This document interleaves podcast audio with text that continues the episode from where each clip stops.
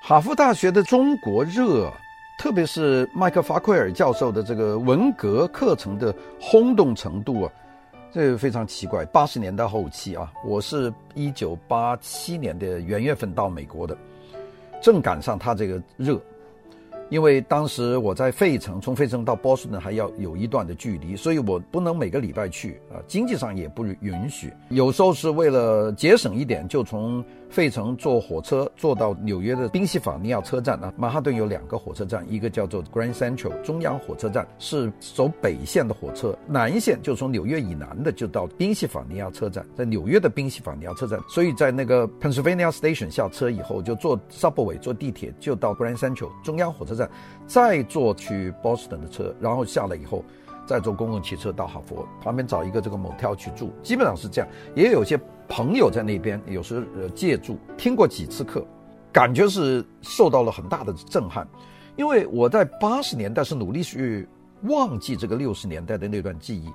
但是在那个时候，他突然间，马克法奎尔的教授他把这个整个都拉起来，他讲课讲得非常好，他有风采。英文是他的，当然最好了。他的中文好得我有点惊异，他的记忆力非常厉害，并且呢，有些时候呢，他还找几个学生呢来对话，回答一些问题，所以呢有风采。真正的问题就在于，为什么美国的学生曾经有一度在八十年代的后半期，会对文革这么一个抽象的课题，就对他们来说是抽象的课题，会感到这么大的兴趣呢？因为我们想想，这个六十年代对他们来说也是有很多事情。在美国学生，因为有民权运动了，有反对越南战争的示威游行了，由巴黎的暴动了。一九六八年，那巴黎的这个索邦大学的学生基本上是揭竿而起，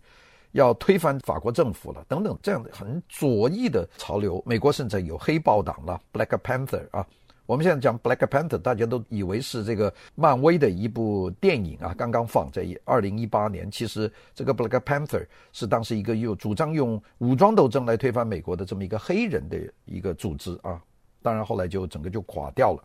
在这个时候，大家对这个文化革命怎么会有这么大的兴趣呢？这当时是我觉得非常特别的。大家所记得的中国大概的情况就是小鬼当家，那红卫兵完全都出头了，小孩子。这些少年们不受大人干扰的追求他们要的东西啊，他们可以推翻学校、打老师、冲进博物馆、啊烧寺庙等等。其实跟美国好像没有什么关系。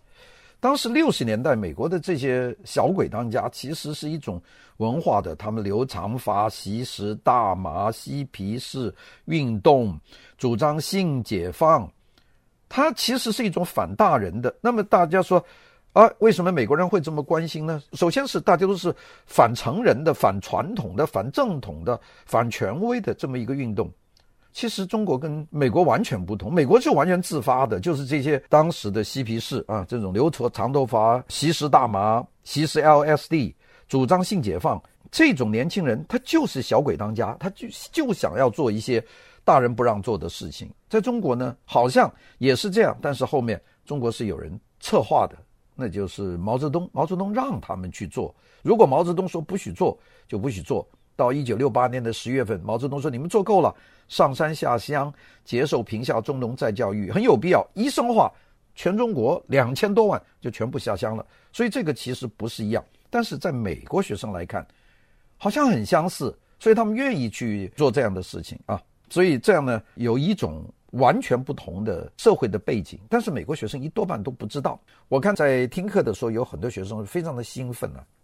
觉得很开心啊。那我是没有说话，在那个整个过程，因为我不是那个选修的学生，我是蹭课的，在旁听的。但是在这个过程里面，我觉得的确有很大的误解，他们并不知道这是一个受控制的这么一个红卫兵运动，还以为跟美国当时的这个小鬼当家的运动差不多。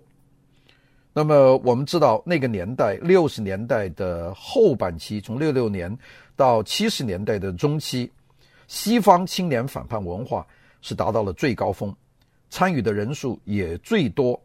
反叛的这些西方的青年里面，有些比较温和的反叛，就是用身体呀、用自己糟蹋自己呀、来反叛，呃，嬉皮士啊，吸食大麻呀，喇叭裤啊等等。也有一种比较狂热，像我们刚才讲的那个黑豹党，那就是受到枪杆子里面出政权的影响，并且还产生了当时西方的这个毛派啊，这个毛派在现在在印度还有毛派的游击队，还没有完全完。这尼泊尔的毛派游击队好像是灭了一些，还有的。那么就是说，这个就从那个当年的那种激进，有些一直延续到现在，这对西方来说，这个影响很大。所以文革虽然现在我们自己不说了，但是在西方呢是一个影响的这么一个大的过程。我们说怎么样去把它讲清楚呢？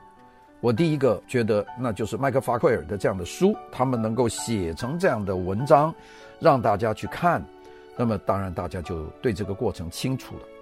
但是我想，不是很多人能够把这本书看完，因为对于我们来说，一九六六年的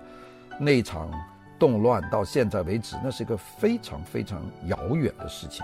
那不是一件事。如果从六六年，你想六十年代生的人，就是说六六年生的人，到现在为止是多少岁了？到一六年已经是五十岁了，也就是说。当年生的孩子有五十岁，如果当年的参加红卫兵那些十几岁的孩子，现在就是六七十岁的人了。